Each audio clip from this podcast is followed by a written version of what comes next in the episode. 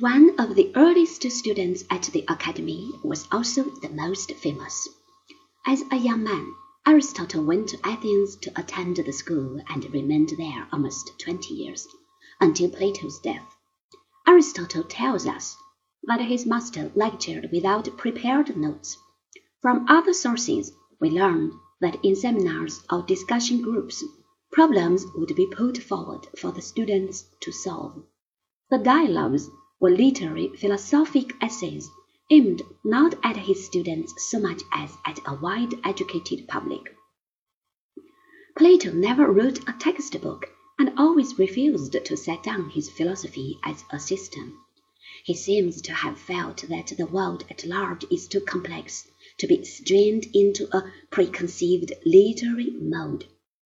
The Academy had been running for twenty years when Plato once more went abroad.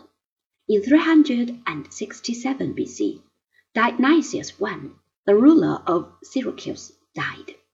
His son and heir, Dionysius II, succeeded him, a somewhat raw and callow youth of thirty, who was ill equipped for the task of directing the fortunes of so important a polity as Syracuse.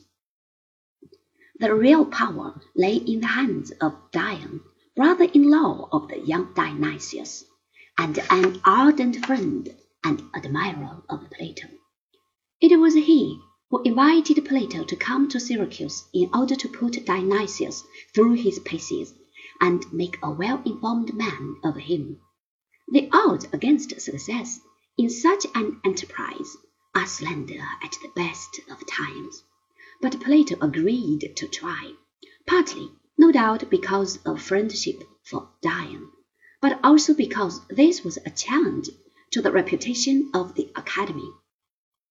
Here, indeed, was Plato's chance of putting his theory of the education of rulers to the test. Whether a scientific education as such makes a statesman a clearer thinker in political affairs is of course questionable, but Plato evidently thought it did. A strong ruler in Sicily was essential if the Western Greeks were to hold their own against the growing power of Carthage, and if some training in mathematics might turn Dionysius into such a man, much would be gained. Well, if the treatment failed, nothing at any rate would be lost. Some headway was made at first, but not for long.